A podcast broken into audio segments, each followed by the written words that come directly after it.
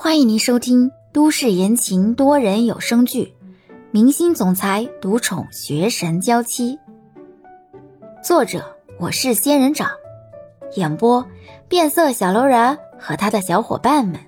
欢迎订阅第五十九集。李潇看球球气呼呼的走了，这才开口：“球球。”你要是不想看到他们在一起，不如一直留下来陪我吧。反正我也是一个人。球球回头看了眼李潇，在猫的认知里，谁对自己好，猫就愿意与谁亲近。是真喜欢猫，还是一时兴起的喜欢逗猫，猫都看得很清楚。李潇曾经养过球球，虽然因为一些不可抗力被迫送走了球球。但是球球再次和李潇住在一起，也能深深的感受到，现在的主人很喜欢自己。但是同样的，球球也知道，欧星辰也很喜欢自己。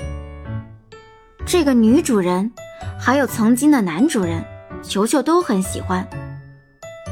如果他们俩在一起，自己就不用选了吧？李潇把手里的工作按时完成之后，都会去一趟公司。后者会根据准确率，一周之后把钱打过来。李潇跟这个公司合作已经有三年时间了，彼此之间的信任程度很高。李潇不怕对方赖账，而对方对于李潇翻译的精准度和他的工作态度也有大致的了解。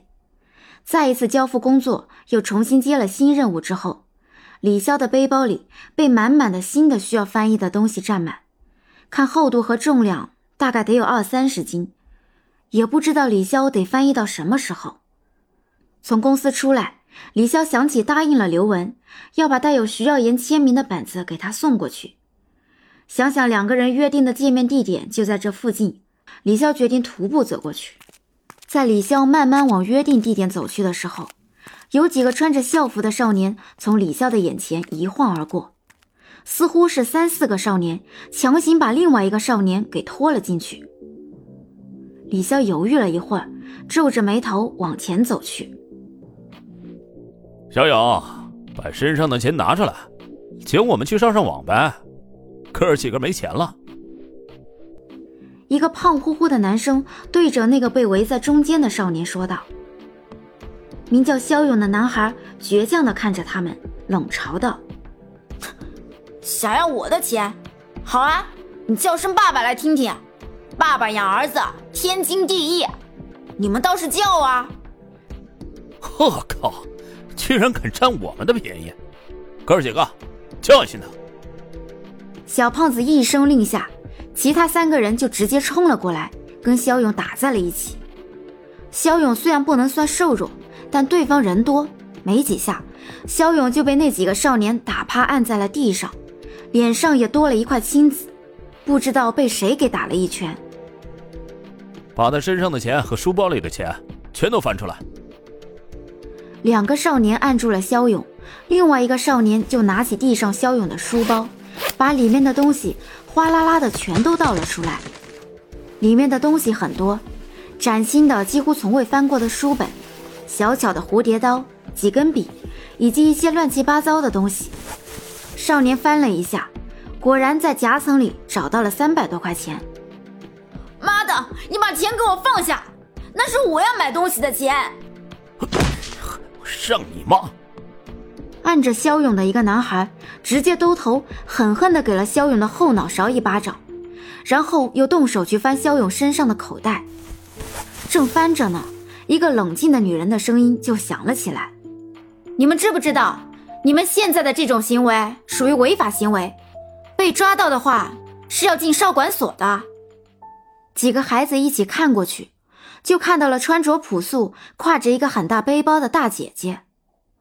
小胖子一副大哥的派头，指着李潇威胁道：“这是我们的事儿，我警告你啊，别多管闲事啊，不然老子不保证不打女人啊！”李潇对于这个小胖子老气横秋的派头不禁一皱眉：现在的小屁孩都这样目中无人了吗？李潇拿出手机，直接开始拨号。喂，幺幺零吗？我这里有四个小孩子在殴打一个男孩，那个男孩马上就要被打死了，你们快来啊！这里的地址是……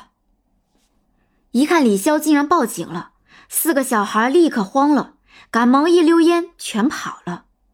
名叫肖勇的男孩这才从趴在地上变成了坐在地上。